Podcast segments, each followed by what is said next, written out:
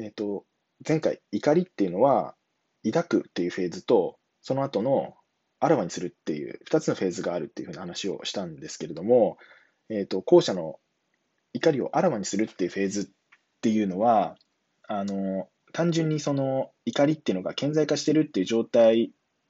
なんですけれども、別の観点から見ると、これって実はあの、ある目的に対する手段である場合ていうのがほとんどなんじゃないかなっていうふうに思ってます。例えば、あいえーと、相手に謝らせるっていう目的があって、その手段として起こるとか、えーと、相手に自分が怒ってるっていう感情を認識してほしいっていう目的があって、手段として怒るとか怒るとかっていう、なんかそんなあの、必ず発言、あの、あらわにするっていうのは、あくまでも必ず手段としての